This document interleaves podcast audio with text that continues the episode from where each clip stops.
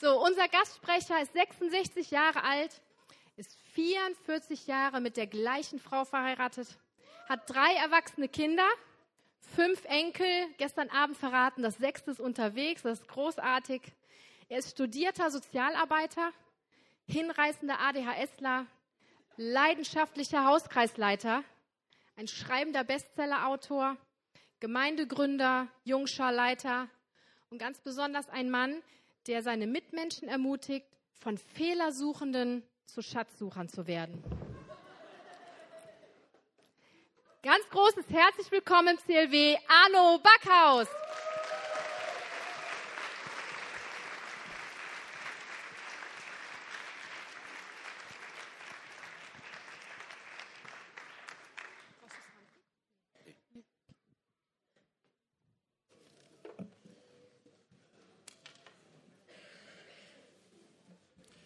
Schön euch zu sehen. Schön hier zu sein. Wir waren gestern schon hier. Äh, zwei Sachen sind mir noch am Herzen. Äh, bei uns in unserer Gemeinde, wir haben einen Winterspielplatz im Moment. Kennt ihr Winter was? Wisst ihr, wisst ihr, was ein Winterspielplatz ist? Ja, wisst ihr. Okay. Wir haben so 100 bis 150 Kinder in unserer Gemeinde. Da wird der ganze Raum weggeräumt. Da kommt Springburg rein und Bällchenbad und Bobby Karen findet im Gottesdienst statt, äh, Raum statt. Also da geht es richtig rund bei uns. Und noch eine kleine, eine kleine Schnittmenge. Wir haben seit äh, fünf Monaten äh, 2000 Gäste aus Iran, aus äh, Afghanistan, aus anderen Ländern neben unserer Gemeinde bekommen. So 800 Meter von uns entfernt. In unser 850 Seelendorf sind 2000 Flüchtlinge gekommen. Und wir beschäftigen uns viel mit denen. Wir haben auch so eine Simultananlage mit 24 Übersetzungsmöglichkeiten und bei, die essen immer bei uns und ich habe schon hunderte von Koffern verteilt und so. Also da ist so eine kleine Schnittmenge zu euch. Jetzt habe ich euch Kindern was mitgebracht. Geht's euch gut, sind's? Ja? Du hast noch die Mütze auf. Ist kalt hier, ne? Oder ist das gerade cool? Ist cool. Okay. Pass auf, ich habe ein Lied äh, und Gegenstand mitgebracht. Frage, kennt, heißt jemand von euch Jule? Gibt es jemanden, der Jule heißt? Keine? Okay, vielleicht kennt ihr das Lied von der Jule. Ich singe euch mal vor. Da könnt ihr an einer bestimmten Stelle auch mitmachen. Ein hübsches Mädchen ist die Jule. Sie geht auch gerne in die Schule. Nur eines finden alle schlecht, dass Jule sich nicht wäscht. Sieht man sie kommen, heißt es, hmm, da müsst ihr mitmachen. Sieht man sie kommen, heißt es, hmm. Hört man sie reden, heißt es, ah. Doch riecht man sie, dann heißt es, i. Denn Jule wäscht sich nie. Ja, bei den drei Sachen mitmachen. Hm, dann A, dann I, Jule wäscht sich nie. Ja? Es kam einmal ein Herr von Thule, der war total verknallt in Jule.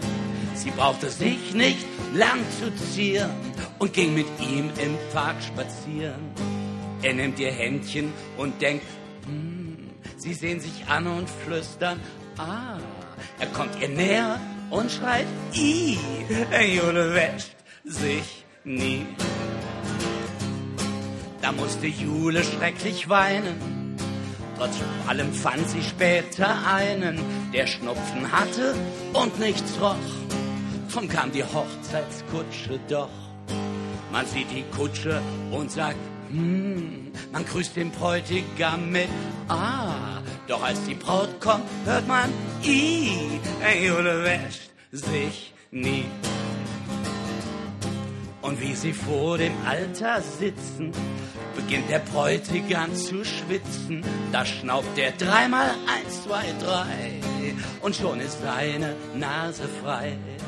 Er schielt zur Jule und denkt, hm, er nimmt das Ringlein und denkt, ah, er will sie küssen und schreit, i, der Jule wäscht sich nie. Da ist eine gute Fee gekommen, hat Jule an die Hand genommen und sagt zur Jule, sei kein Schwein, steig in die Badewanne ein. Sie riecht die Seife und denkt, hm, Sie wäscht sich richtig sauber. Ah, sie sieht sich selber und sagt, Ei, jetzt ist die Schweinerei vorbei.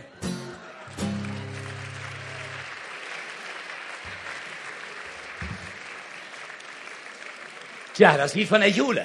Was hat das mit dem Gottesdienst zu tun? Kam kein Jesus vor, kein Gott, kein, gar nichts. Als ich noch so klein war wie ihr, ja, da hatte ich einen Malblock. Da habe ich gemalt und wenn der vollgemalt war, habe ich die Seite abreißen wollen und da ist immer die Hälfte hängen geblieben, weil die an der Seite waren so kleine Punkte. Perforation nennen das Erwachsene, schreckliches Wort. Die reden immer Latein. Na, Abreißlinie wäre viel besser. Na gut. Dann habe ich die abgerissen, Hälfte hängen geblieben. Bin ich zu meiner Mutter, habe gesagt, Mama, kannst du mal abreißen? Die konnte gut abreißen. Super. Die hat abgerissen, das Blatt war wieder frei. Neues Blatt. Konnte ich wieder malen. Da habe ich gemalt, da habe ich mich vermalt. Sag ich, ah, bin zu meiner Mama, kannst du mal abreißen?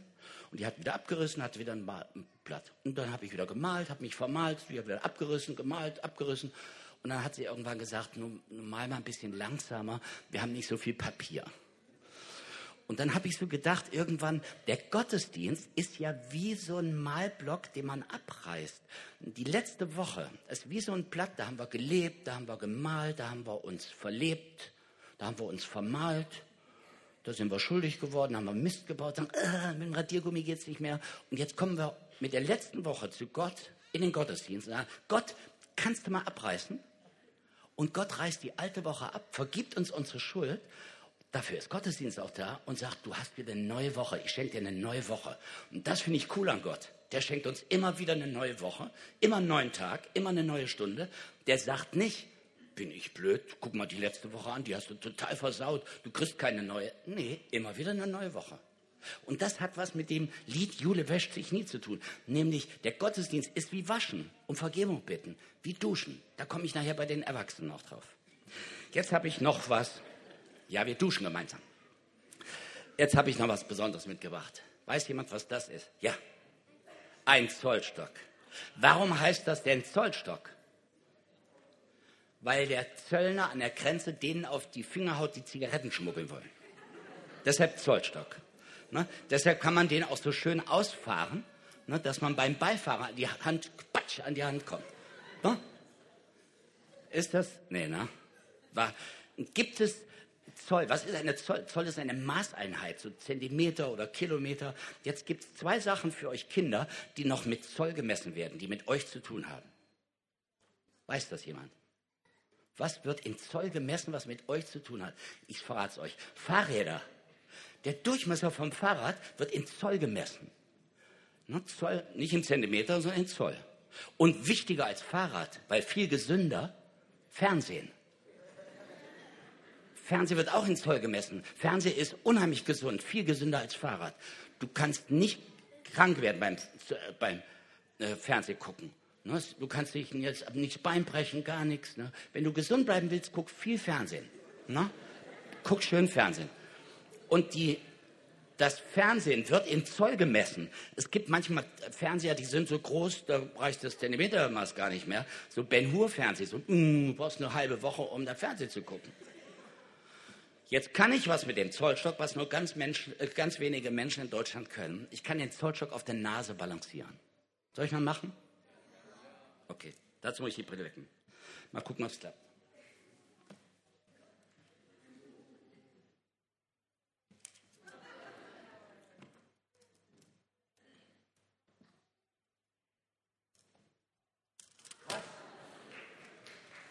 Ja, nicht, nicht klatschen. Ihr klatscht ja, es war wie beim Fernsehen, die klatschen immer. Glaubt ihr, dass ich das kann? Das ist ein Gottesdienst, das sollt ihr glauben.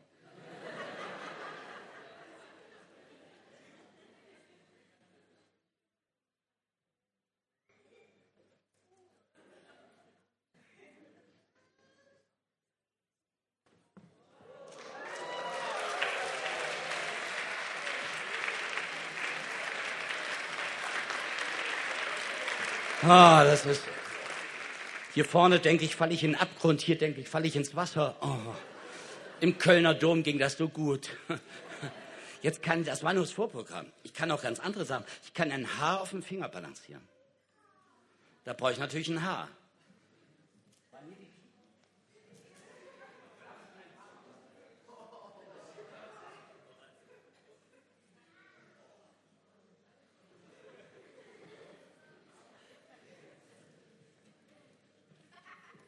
Ja, das werdet ihr jetzt nicht sehen. In der Bibel gibt es eine Stelle, die heißt, selig, die nicht sehen und doch glauben.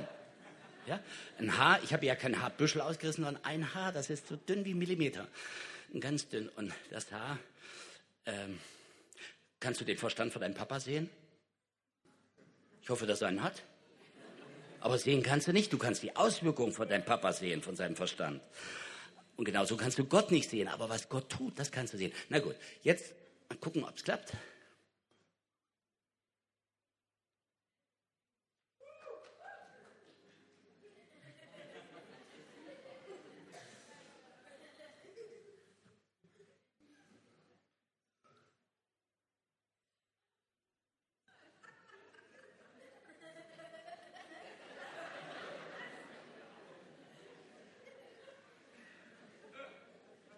Du holst es dir nachher hier wieder. Ne?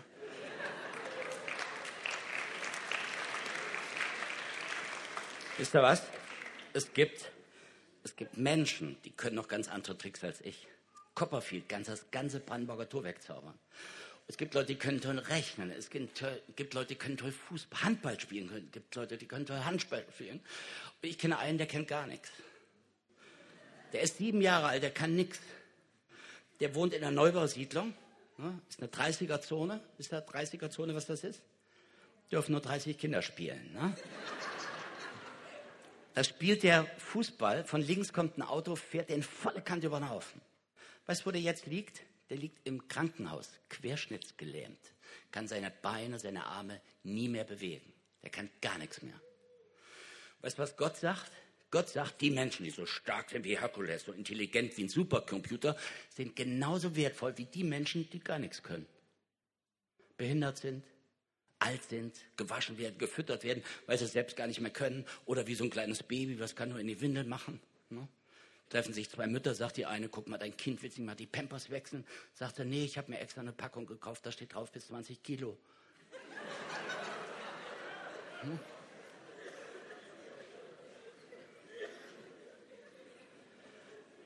Gott liebt alle Menschen, egal ob sie was können oder nicht können. Nämlich du bist wertvoll, nicht weil du was kannst, sondern weil du ein Geschöpf Gottes bist. Das macht dich wertvoll. Und da singen wir jetzt ein Lied von. Das handelt, das gibt sogar in Englisch. Ich war überrascht, ihr seid eine internationale Gemeinde und vorhin bei den Lobpreisliedern gab es gar kein englisches Lied. Es gibt auch so schöne chinesische Lieder. Ein Chinese mit dem Kontrakt.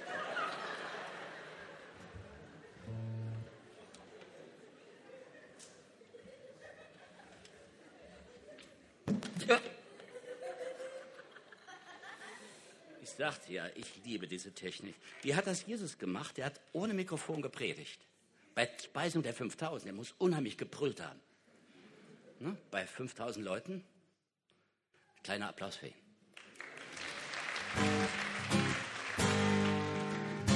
He's got the whole world in his hand. He's got the whole world in his hand. He's got the whole world in his hand. He's got the whole world in his hand.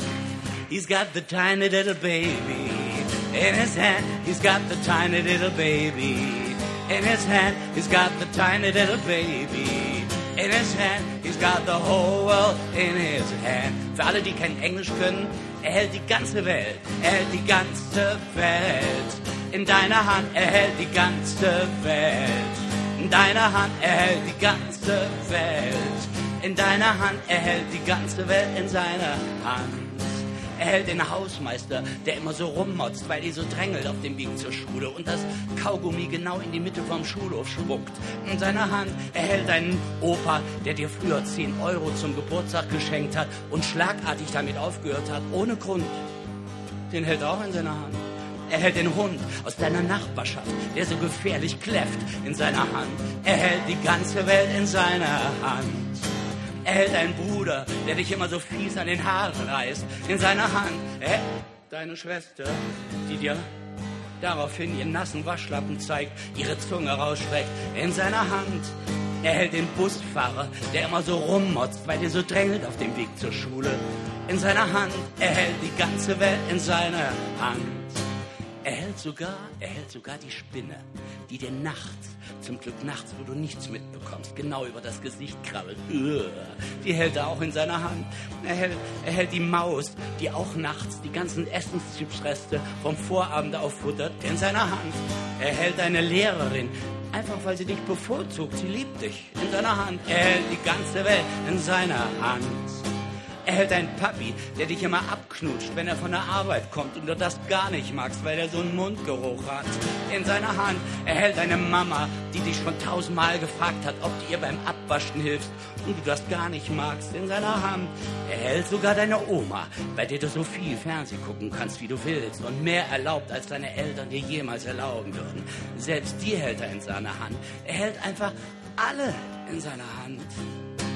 Er hält die ganze Welt in seiner Hand. Er hält die ganze Welt in seiner Hand. Er hält die ganze Welt in seiner Hand. Er hält die ganze Welt in seiner Hand. Super, ihr habt toll mitgemacht.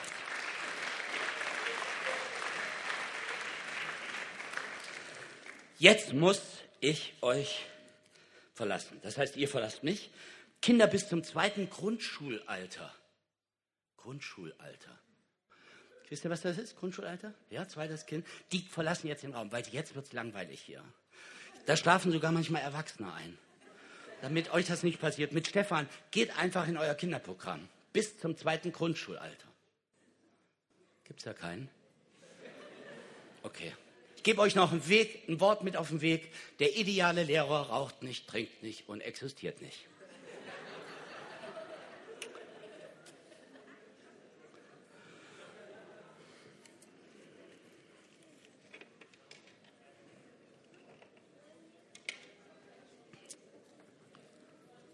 Schön, dass Mitarbeiter sich immer wieder engagieren für die Kinder. Kinder sind was sehr, sehr Wertvolles. Und weißt du, was ich verrückt finde? Jetzt für die etwas Älteren, die noch hier sind. Ihr sollt ja werden wie wir, ne, sagt, sagt dein Papa und deine Mama. Ihr sollt Erwachsene werden, stark werden. Aber die Bibel sagt, wir sollen werden wie Kinder. Was sollen wir jetzt werden? Sollen wir groß werden oder wie Kinder werden? Könnte ja gleich Kinder bleiben. Ich finde das spannend. Fragt mal Mama und Papa, was er damit meint in der Bibel, wir sollen werden wie die Kinder, was das heißt. Okay, ich habe euch eine Geschichte mitgebracht. Zu Mark Twain kam einmal ein 17-Jähriger und erklärte, ich verstehe mich mit meinem Vater nicht mehr. Jeden Tag Streit, er ist so rückständig, hat keinen Sinn für moderne Ideen. Was soll ich machen? Ich laufe aus dem Haus. Mark Twain antwortete, junger Freund, ich kann Sie gut verstehen. Als, als, ich 17 Jahre alt war, war mein Vater genauso ungebildet. Es war kein Aushalten. Aber haben Sie Geduld mit so alten Leuten, sie entwickeln sich langsamer. Nach zehn Jahren, als ich 27 war, da hatte er schon so viel dazugelernt, dass man sich schon ganz vernünftig mit ihm unterhalten konnte. Und was soll ich Ihnen sagen? Heute, wo ich 37 bin, ob Sie es glauben oder nicht, wenn ich keinen Rat weiß, dann frage ich meinen alten Vater. So können die sich ändern. Meine Predigt heißt heute ganz der Papa. Ich weiß nicht, was für ein Vaterbild du hattest, du hast, welchen Vater du erlebt hast, einen brutalen Vater, jähzornig, der reingeschlagen hat. Bei mir war es meine Mutter, die mich mit schwarzer Pädagogik versucht hat zu erziehen. Mein Vater war ein Pantoffelheld, der hat immer das gemacht, was die Frau ihm befohlen hat. Vielleicht war dein Vater nie zu Hause und war immer unterwegs, immer auf Geschäftsreisen und wenn er nach Hause kam, hat er sich gleich fürs Fernsehen gesetzt. Ein Vater und Kind gucken Fernsehen, plötzlich geht das Fernsehen kaputt, guckt der Vater sein Kind an sagt, Kind, bist du groß geworden? Das kann passieren, wenn man in die falsche Richtung guckt. Lange Zeit. Ich möchte euch heute ein Bild, ein Vaterbild äh, vorzeigen, was Welten von dem Vaterbild entfernt ist, was wir zu Hause erlebt haben oder erleben. Die Geschichte vom verlorenen Sohn. Ich werde in Etappen vorlesen, vortragen, ähm, Lukas 15 ab Vers 11. Mein erster von fünf Punkten, die Abreise. Jeder wollte frei sein. Jeder will frei sein. Vers 11. Jesus erzählte weiter. Ein Mann hatte zwei Söhne. Der Jüngere sagte, Vater, gib mir den Teil der Erbschaft, der mir zusteht. Da teilte der Vater seinen Besitz unter die beiden auf. Nach ein paar Tagen machte der jüngere Sohn seinen ganzen Anteil zu Geld und zog weit weg in die Fremde. Dort lebte er in Saus und Braus und verjubelte alles. Der Vater gibt das ihm zustehende Teil der Erbschaft, ohne etwas zu sagen. Und der Vater schweigt. Das ist ungewöhnlich, gerade zur damaligen Zeit. Patriarchen schweigen doch nicht. Sie bestimmen doch, was zu geschehen hat. Sie stellen doch die Bedingungen, doch nicht die Söhne. Weil Jesus schildert hier einen ganz anderen Vater. Er schweigt und lässt mit sich reden. Nicht, weil er eingeschnappt ist. Er lässt uns unsere Erfahrung selber machen. Er entlässt uns in die Freiheit, die wir wollen. Gott akzeptiert den Willen des Menschen, auch wenn er gegen ihn selbst gerichtet ist. Und ist euch schon mal aufgefallen, dass der Sohn seinem Vater angstfrei begegnet? Das ist heute und das auch damals nicht selbstverständlich. Der Sohn zittert nicht, er zögert nicht, er sagt nicht, mm, ich habe da mal eine Frage, nichts davon. Ist auch nicht frech und aggressiv, der Vater ist vertrauenswürdig und der Sohn sagt, was er denkt. Und der Vater legt sich mit seinem Sohn nicht an. Weder mit sachlichen noch mit unsachlichen Argumenten versucht ihn festzuhalten. Er zieht keine Notbremse. Kein Wort wird hier wiedergegeben, was der Vater dem Sohn mit auf den Weg gibt. Wir Erwachsenen wollen ja unsere Kinder immer gerne bewahren und haben natürlich immer nur das Beste im Sinn, reden uns ein Wolf, die Dummheiten gefälligst sein zu lassen. Wir appellieren an die Vernunft und ziehen alle Register, um Unheil und Chaos zu verhindern. Der biblische Vater kommt seinem Sohn nicht mit jahrzehntelanger Erfahrung. Er hält auch keine Vorträge in Bezug auf Verhinderungspädagogik. Wenn du wüsstest, was dir in der Fremde alles passieren kann, als ich so alt war wie du, nichts von dem. Er hat den Sohn rechtzeitig erzogen und jetzt bekommt er im entscheidenden Augenblick keine Zweifel an seinem Erziehungsstil. Ist das bei uns auch so, dass wir unsere Kinder rechtzeitig erziehen? Oder fangen wir dann erst unsere Kinder an zu erziehen, wenn sie Probleme machen? Wenn sie mit 14 Jahren stockbesoffen nach Hause kommen, mit 16 Jahren in irgendwelchen sektierischen Gruppen landen, rechtsradikalen Gruppen, wo immer, dann werden Männer plötzlich wach. Dann werden Männer wach. Dann fangen Männer sogar an, Bücher zu lesen. Ratgeber, Erziehungsratgeber. Hast du einen Mann schon mal ein Buch lesen sehen? Ja, Gebrauchsanweisung vom Computer vielleicht. Ne? Aber es gibt jede Buchhandlung, geh mal in eine Buchhandlung, wie viel Prozent Frauen und wie viel Prozent Männer da sind. Auch die Buchhändler gibt es gar kaum mehr. Sind alles Buchhändlerinnen. Weil Buch und Mann, Auto und Mann, ja, das, ne? Aber Buch, hast du schon mal, dann fangen Männer sogar an, wenn Kinder Probleme haben, äh, Elternabende zu besuchen. Hast du schon mal einen Elternabend im Kindergarten, in der Schule, einen Mann gesehen? Ein Hausmeister, ja. Hm? Dann fangen Männer sogar an, Erziehungsberatungen in Anspruch zu nehmen. Ich habe eine ganz schlechte Nachricht. Wenn du mit 14 Jahren, mit 16 Jahren ein Kind nacherziehen willst, brauchst du gar nicht anfangen. Der Zug ist abgefahren. Was du in den ersten vier bis sechs Jahren nicht investiert hast an Liebe, an Geduld, an Barmherzigkeit, an Ehrlichkeit, das kannst du danach nicht nachholen. Da kannst du nur noch beten. Nur in Anführungsstrichen. Kannst du nur noch beten. Erziehen brauchst du dann nicht mehr. Null. Leider. Wenn du aber dein Kind rechtzeitig erzogen hast, in den ersten vier bis sechs Jahren, kannst du ganz gelassen sein, wenn dein Kind stockbesoffen nach Hause kommt. Sage ich mal ein bisschen steil. Ihr könnt das einordnen. Der Vater ist ganz gelassen. Er reagiert nicht mit Panik. Der Vater nimmt nicht, seinen, nicht nur seinen Sohn ernst, sondern auch seine Fehlentscheidung. Er akzeptiert den Willen des Sohnes und zeigt Gottes Größe, seine Souveränität, seine, seine Gelassenheit. Der Vater will nicht herrschen, sondern dienen.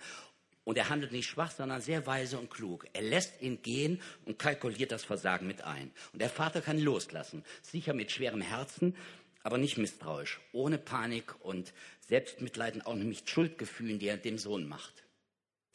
Ich halte mich hier bei dem Vater so auf, weil eigentlich die Geschichte nicht die Geschichte von den zwei verlorenen Söhnen ist oder dem einen verlorenen Sohn, sondern die Geschichte vom merkwürdigen Vater, des merkenswürdigen Vater. Weil der verlorene Sohn, der hier beschrieben wird, das ist doch Alltag bei uns, das ist doch Kindergarten, Ponyhof. Das macht doch jeder von uns. Wir denken, wir wüssten es besser, fahren vor die Wand und wenn wir Glück haben, kommen wir reumütig zurück. Das ist Alltag bei uns fast dass wir unser Ding selbst machen und denken, wir wüssten es besser. Aber der Vater hier in dieser Geschichte, der ist außergewöhnlich. Das ist keine Norm. Das ist nicht, ne? Die Überschriften in eurer Bibel, in meiner Bibel, die stammen ja nicht aus dem Urtext. Da steht ja nicht die Geschichte von den zwei verlorenen Söhnen drin. Das hat ja irgendeine Bibelgesellschaft hereingetragen. Eigentlich müsste die Überschrift heißen, die Geschichte von dem merkwürdigen Vater, dem außergewöhnlichen Vater, der Norm nicht entsprechenden Vater. Deshalb halte ich mich heute beim Vater auf, nicht bei dem Sohn. Mein erster Punkt, die Abreise, der Vater lässt ihn ziehen. Das zweite, der zweite Punkt, das Elend in der Fremde oder auch es gibt gar keine Freiheit. Vers 14. Als er nichts mehr hatte, brach in jenem Land eine große Hungersnot aus, da ging es ihm schlecht. Er hängte sich an einen Bürger des Landes, der schickte ihn aufs Feld zum Schweinehüten. Soweit erstmal. Und die Klappe wieder zu. Fernseh wieder zu. Fernseh wieder zu. Fernseh wieder zu. Mach. Ja, ja. Der Schweizer, der braucht etwas. ja. Ich mache das deshalb, die Leute sollen nur so weit lesen, wie ich den Text erkläre, nicht, dass sie schon weiterlesen und dann, okay. Ach, hatte das Jesus leicht, ohne Beamer, ohne Verstärker, ohne Technik. Na gut. Ähm, so, ich, äh, nichts jetzt ein Pass auf, ich lese nochmal vor alle. Also als er nichts mehr hatte, brach in jenem Land eine große Hungersnot aus. Da ging es ihm schlecht. Er hängte sich an einen Bürger des Landes, der schickte ihn aus Feld zum Schweinehüten. Er hängte sich an einen Bürger, hängte sich, das ist, klingt so neutral. Im Urtext steht da Kalau. Und was das heißt so viel wie, der hat genervt, der hat, oh.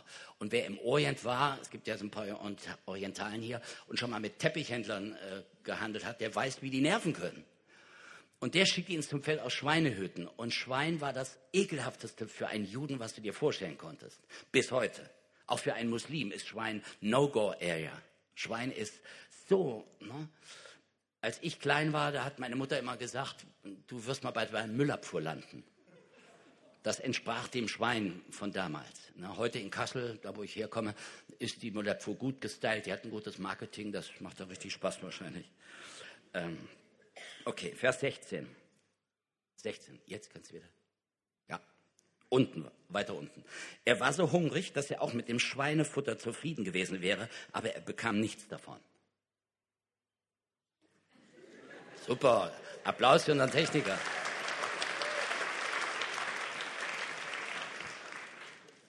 So könnte man das auch machen, einfach mal so, alle sagen Amen und dann zack, wieder ruhig. Okay. Vers 16. Er war so hungrig, dass er auch mit dem Schweinefutter zufrieden gewesen wäre, aber er bekam nichts davon. Er wollte Freiheit und hat er sie gefunden? Er fühlte sich betrogen von seinen eigenen Vorstellungen. Es gibt keine Freiheit. Wie viele Menschen denn abgehauen wollten frei sein und haben sie Freiheit gefunden? Adam und Eva, äh, sie wollten frei sein, jede Frucht im Paradies zu kosten und die selbstgewählte Freiheit hat sie das Paradies gekostet. Wie viele Drogenabhängige wollten frei sein? Und wo sind sie gelandet? Guck dir mal in New York, in Paris, London, Berlin, in den U-Bahn-Schächten die Junkies an. Ne? Wenn sie das Essen mit den Ratten teilen. Gut, wenn man das Freiheit nennt, ne? ist eine Interpretationssache vielleicht noch. Viele wollen nicht heiraten, wollen frei bleiben. Halten sich zwei Männer im Knast, sagt der eine, bist du verheiratet? Sagt, ich bin doch nicht blöd und gebe meine Freiheit auf.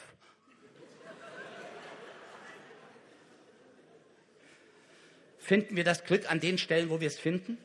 Wo suchen wir das Glück, den Sinn im Leben? Ich war vor einiger Zeit in Konstanz. Und ich mache ja immer mal wieder Straßenaktionen, ganz verrückte Straßenaktionen. In Bonn noch nicht, bin heute das erste Mal oder gestern das erste Mal in Bonn, aber sonst bin ich überall in Deutschland in Fußgängerzonen oft unterwegs. Und ich war in Konstanz am Bodensee, da sehe ich so ein paar Männer angeln und ein paar Frauen. Und da habe ich gedacht, warum angeln Menschen? Was ist beim Angeln so spannend? Einen Stock ins Wasser halten, so eine halbe Stunde. Ne? Das ist genauso, als wenn einer eine halbe Stunde im Wald sitzt und einen Stock in Laub hält, bis ein Wurm anbeißt oder irgendwas. Ne? Oder ein Pilz wächst, rauswächst. Ne? Ich habe überlegt, den Fisch kriegst du billiger in jedem Fischgeschäft. Was, was ist die? Dann habe ich gedacht, Angeln ist mehr als Fisch. Angeln ist eine Lebensphilosophie. Habe ich mir eine gebrauchte Angel gekauft in so einem Angelladen, habe mir einen Hocker besorgt, einen Eimer, habe mich in die Fußgängerzone von Konstanz gesetzt und habe da auf dem Beton geangelt. Das Besondere bei meinen Straßenaktionen, ich verteile keine Handzettel, spreche keinen an, sondern warte, bis Leute was von mir wissen wollen. Also ich beantworte ihre Fragen nicht, ich rede mich ihnen auf oder, na gut. Da kommt eine Frau und sagt, meinen Sie, angeln Sie was? Sag ich, ich bin kein Angler, aber man sagt ja immer wieder, beim Angeln muss man Geduld haben. Sagt so, brauchen Sie hier besonders viel Geduld? Sag ich, ja, habe ich auch mitgebracht. Ein Mann sagte, Sie angeln an der falschen Stelle. Herr Gulli ist weiter links.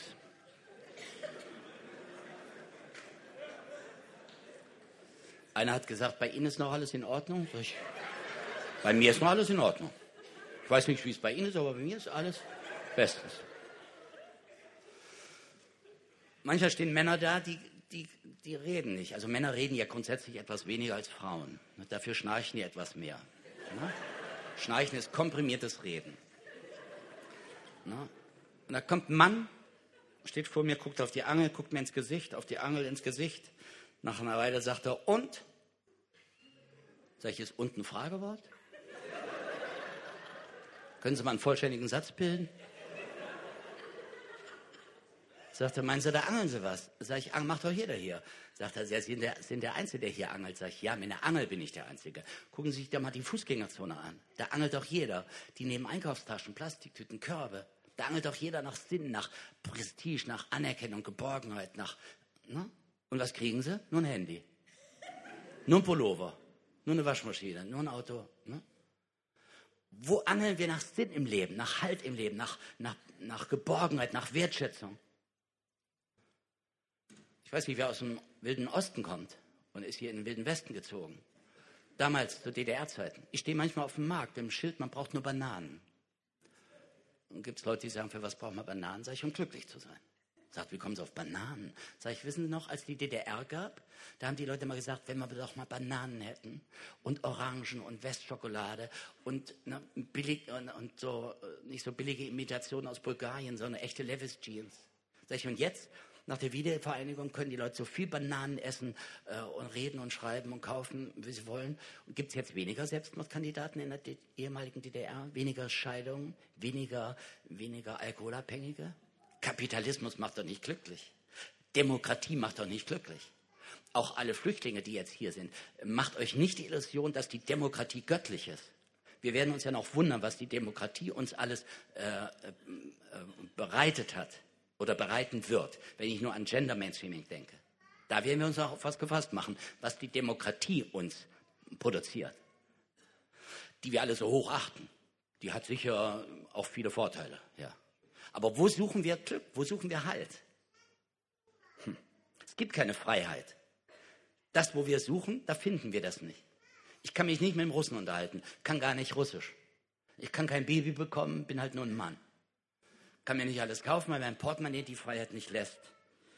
Freiheit heißt letztlich nichts anderes als Grenzen zu akzeptieren. Freiheit heißt Grenzen zu akzeptieren. Da komme ich nachher nochmal drauf zurück. Mein dritter Punkt, die Reue. Die Wahrheit wird euch frei machen. Vers 17. Endlich ging er in sich und sagte, mein Vater hat so viele Arbeiter, die bekommen alle mehr, als sie essen können, und ich komme hier um vor Hunger. Habt ihr das mal gelesen? Da steht, die bekommen alle mehr, als sie essen bekommen, also als sie essen können. Könnt ihr euch vorstellen, wenn du bei der Telekom arbeitest und die haben gute Umsätze gemacht, dass der Chef sagt, sie kriegen 2000 Euro mehr im Jahr.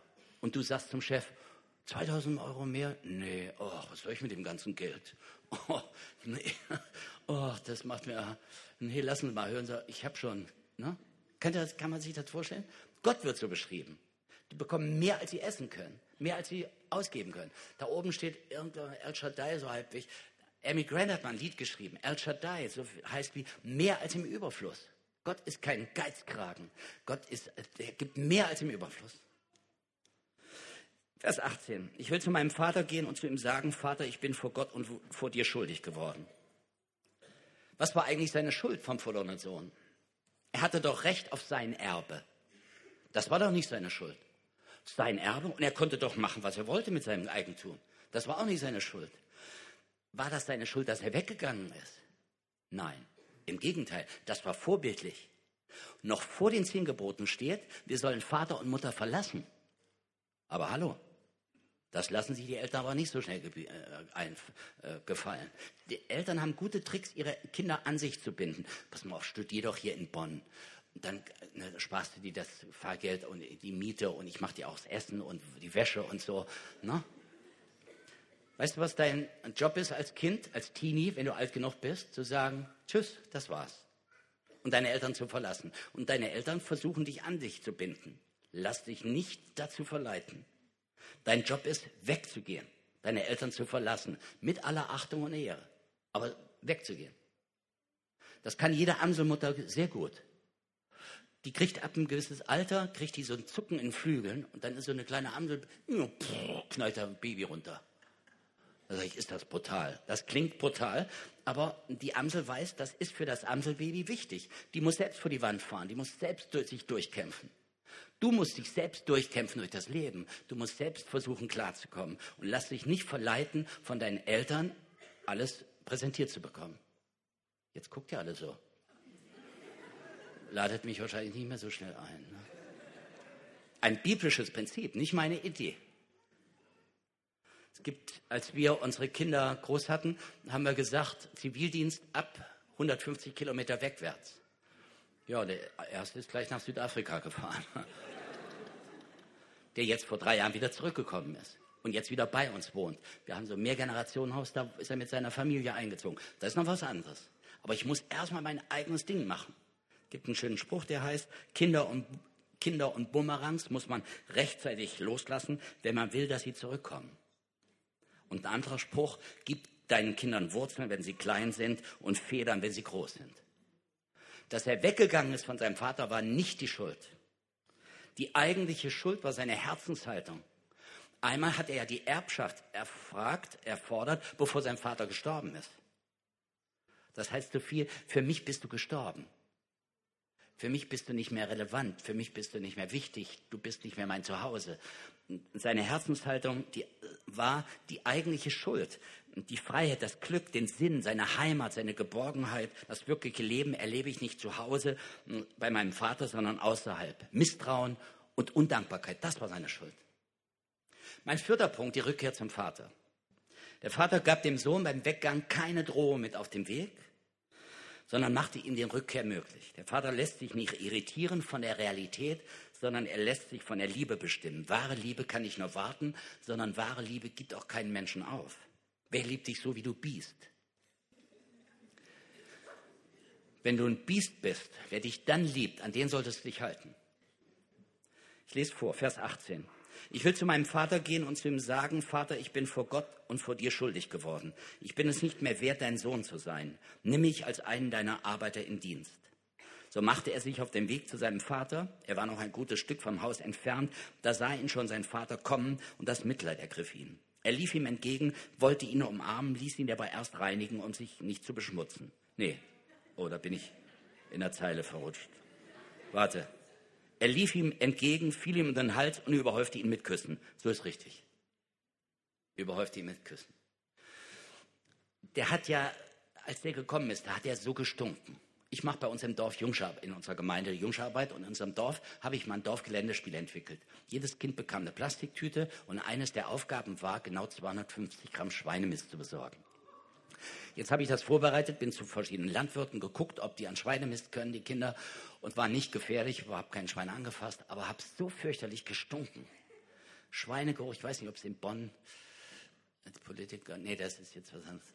Äh, also ähm, da habe ich so gedacht, Schweinegeruch geht in die Kleider, ich musste duschen. Und beim Duschen habe ich dann an die, an die Geschichte vom verlorenen Sohn gedacht. Der hat so fürchterlich gestunken. Das war, also da war das Knoblauch von gestern Abend gar nichts gegen.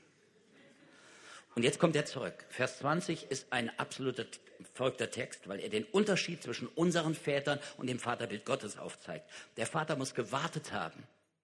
Er liebt den Sohn weiterhin, schaut täglich aus der Tür heraus, ob er zurückkommt. Vers 20.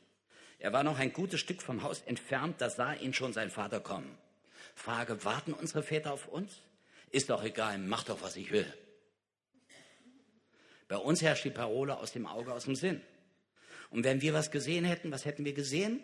Den Dreck, die zerrissene Kleidung. Worauf hätten wir geachtet, wenn unser Sohn so zurückgekommen wäre? Welche Körperhaltung hätten wir eingenommen? Die Arme verschränkt, hätten gedacht, und wie viel Geld hast du noch? Zeig mal. Hätten wir die Arme hinten gehabt, sagt, hab ich dir doch gleich gesagt, warum hast du denn nicht gehört? Oder hätten wir die Arme vorne gehabt, bist du denn verrückt, wie du aussiehst, kannst du nicht hinten reinkommen, sollen denn die Nachbarn denken? Hm? Was für eine Körperhaltung. Die Körperhaltung in dieser Geschichte, der kommt ihm so entgegen, nimmt ihn in den Arm. Gibt es hier ein Kreuz? Nee, aber eine Anlage. äh, äh, gibt's? Nimmt ihn so entgegen, nimmt ihn in den Arm, nimmt ihn nicht in den Schwitzkasten, das ist ein kleiner Unterschied. Ne? Fein daneben. Er nimmt ihn in den Arm, liebt ihn. Typisch Jesus, typisch Gott. Er, nimmt, er sagt nicht, wie du stinkst, erstmal in die Dusche, sondern so dreckig, wie er war, nimmt er ihn in den Arm. Gott umarmt ein Schwein. Hast du schon mal ein Schwein in den Arm genommen? Danach hat der Vater genauso gestunken wie der Sohn. Gott macht sich an mir, an dir dreckig, nimmt die Schuld auf sich, nimmt den Dreck an sich. Das ist außergewöhnlich. Gott ist nicht, nicht zu fein und sagt, pass mal auf, erstmal, mach erstmal schön sauber, dann, ne, so, so dreckig wie er war, wird er in den Arm genommen. Mitleid ergriff ihn, Vers 20. Ich habe als Kind ganz oft den Spruch gehört, siehste, das hast du auch davon. Warum bist du auch so schnell gelaufen? Warum hast du dich auch mit ihm eingelassen? Ich wurde nie getröstet. Ganz anders der Vater in der Geschichte. Er leidet mit dem Sohn, Mitleid ergriff ihn. Und er läuft dem Sohn entgegen. Der Vater rennt dem Sohn entgegen. Gott kommt ins Schwitzen. Aber hallo, erstens, ein Patriarch rennt doch nicht. Er geht höchstens. Und er, zweitens, er geht nicht auf andere zu, sondern lässt zu sich kommen. Der Papst rennt doch nicht. Der rennt doch nicht mal hinter der Straßenbahn her. Je höher die gesellschaftliche Stellung, desto weniger hat es jemand nötig zu rennen. Gott ist ganz anders als die Herren dieser Welt. Er macht sich nicht aus dem Staub, sondern er verbindet sich mit dem Staub, mit dem Dreck. Er lässt nicht kommen, sondern kommt uns ganz nah, fällt ihm um den Hals. Wie viele Väter gehen ihren Kindern an die Gurgel, wenn es Konflikte gibt? Verbal oder hand, handgreiflich. Gott ist ganz anders. Küsst ihn, steht hier, auf die Schweinebacke. In meiner Bibel steht, überhäuft ihn mit Küssen. Gott ist außer Rand und Band. Da sage ich aber lieber Gott, nur bleib doch mal ein bisschen ruhig. Erstmal ganz ruhig das Ganze gucken, was da passiert ist. Lieber Gott, von uns Deutschen kannst du wirklich viel lernen. Erstmal ganz nüchtern das zu betrachten. Ne? Gott ist außer Rand und Band. Sag ich, ne? Wie reagiert dein Vater, wenn du Mist gebaut hast? Freut er sich? Nimmt er dich in den Arm?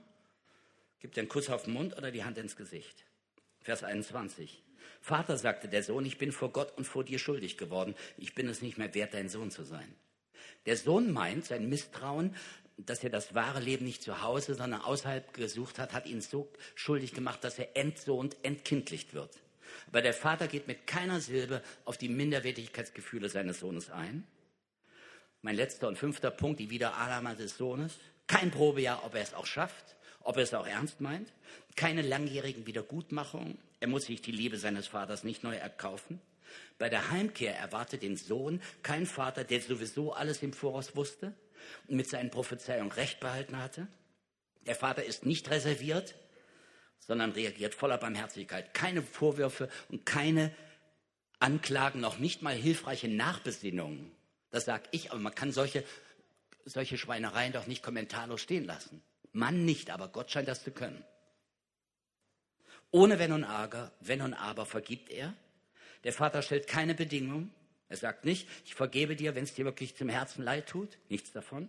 Er sagt dir nicht, ich vergebe dir, wenn du mich nie wieder so enttäuscht. Nichts davon.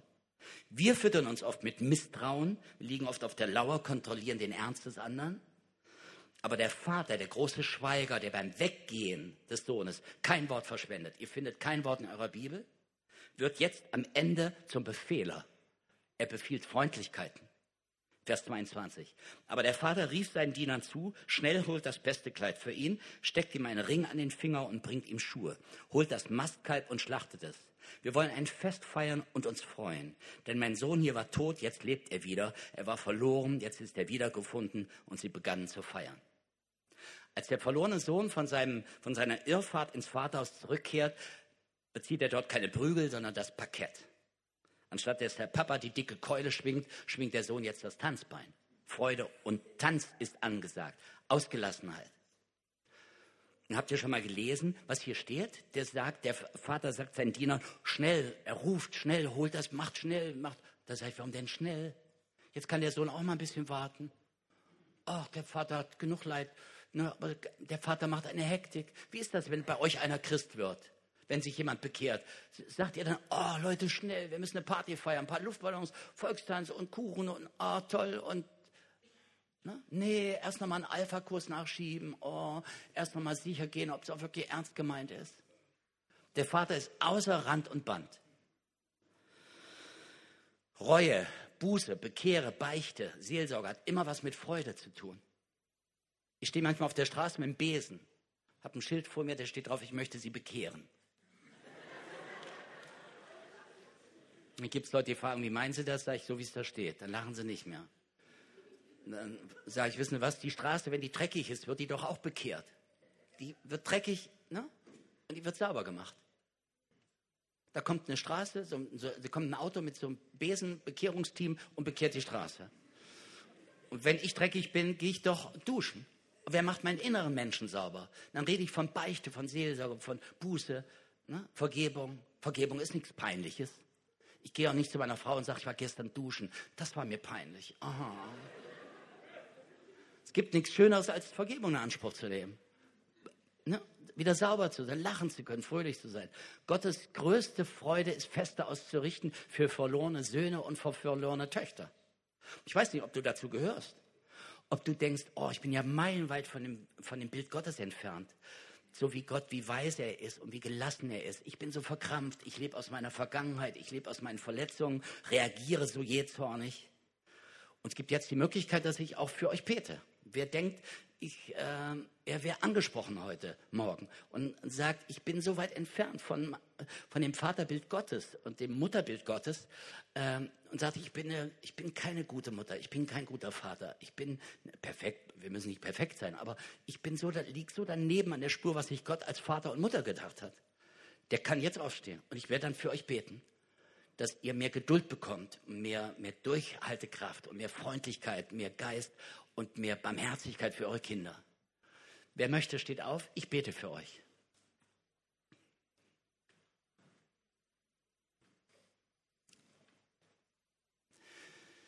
Jesus, du kennst uns. Du weißt, aus welchen Motiven wir handeln, aus welchen Motiven wir reden und reagieren. Du weißt, wie oft wir lieblos sind und wie hart wir oft sind. Bitte dich, dass du uns vergibst und dass du uns frei machst von unserer Prägung, die uns immer wieder festhält. Und dass wir uns an dir Vorbild nehmen, dass wir dich in uns hineinlassen, dass du uns von innen heraus immer mehr veränderst in dein Bild. Wir sollen barmherzig sein, liebevoll, wir sollen deine Güte ausstrahlen und wir strahlen oft unsere, unseren Willen aus. Mach uns weich, gib unser, unser Herz, verändere unser Herz in ein, ein, ein fleischendes Herz. Mach das Steine aus unserem Herzen raus unserem Kopf. Gib uns Worte, die Gelassenheit ausstrahlen, Barmherzigkeit ausstrahlen. Und jeder von euch, der möchte, kann jetzt Gott im Stillen um Vergebung bitten. Mit eigenen Worten im Stillen.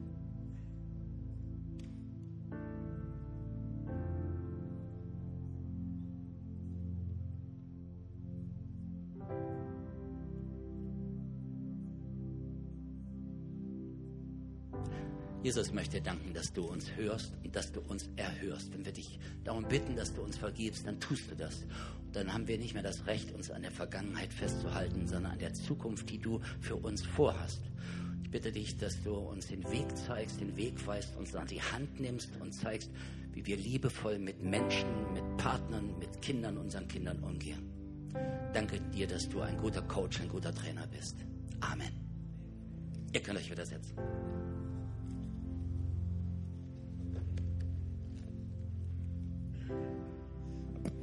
Ganz, ganz herzlichen Dank, lieber Arno. Geben wir Ihnen noch mal einen Applaus.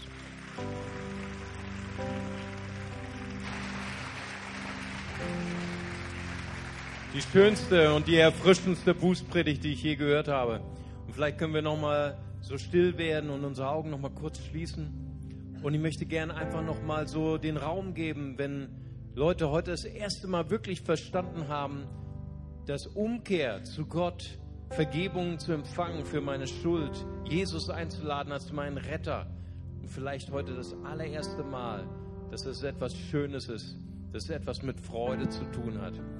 Und ich möchte gerne noch eine Einladung aussprechen für Menschen, die vielleicht heute neu sind oder das erste Mal da sind. Du bist vielleicht Mitglied einer Religion oder Mitglied einer Kirche, bist sogar getauft, aber du hast noch nie wirklich Jesus in dein Leben eingeladen als dein Retter und Herrn dann ist jetzt die Gelegenheit, dein Herz zu öffnen und zu sagen, Jesus, komm in mein Herz. Vergib mir meine Schuld, sei du mein Herr. Und wer das tun möchte, der kann ganz kurz seine Hand heben als ein Zeichen für Gott. Und ich würde gerne für sie beten. Ist jemand hier, dann heben Sie ganz kurz Ihre Hand und ich würde gern für Sie beten. Dort oben ist jemand. Danke, Jesus. Noch jemand da, dann heben Sie ganz kurz Ihre Hand. Ich würde auch gern für Sie beten. Dort ist noch jemand. Dankeschön. Gut, dann stehen wir gemeinsam auf. Wir wollen noch ein Gebet der Hingabe sprechen mit diesen kostbaren und fantastischen Menschen. Und wir sagen zusammen, Vater im Himmel, danke, dass du mich liebst. Danke, dass du dich für mich entschieden hast. Herr Jesus Christus, danke, dass du für mich gestorben und auferstanden bist. Vergib mir meine Schuld. Ich wähle dich jetzt als mein Retter und Herrn. Dir will ich folgen. Amen. Lasst uns hier mal einen Applaus geben. Amen. Amen. Herzlich willkommen in der Familie. Und alle, die sich gerade jetzt gemeldet haben, herzlichen Glückwunsch und herzlich willkommen in der Familie. Und Sie können nach dem Gottesdienst zu meinen Freunden gehen, dort oben, dem Next Step Team, und die warten auf Sie, haben noch ein Geschenk für Sie, möchten gerne noch mit Ihnen ins Gespräch kommen, um den nächsten Schritt zu gehen. Und jetzt wollen wir Gott nochmal verherrlichen mit einem Lied und ihn hoch erheben. Amen.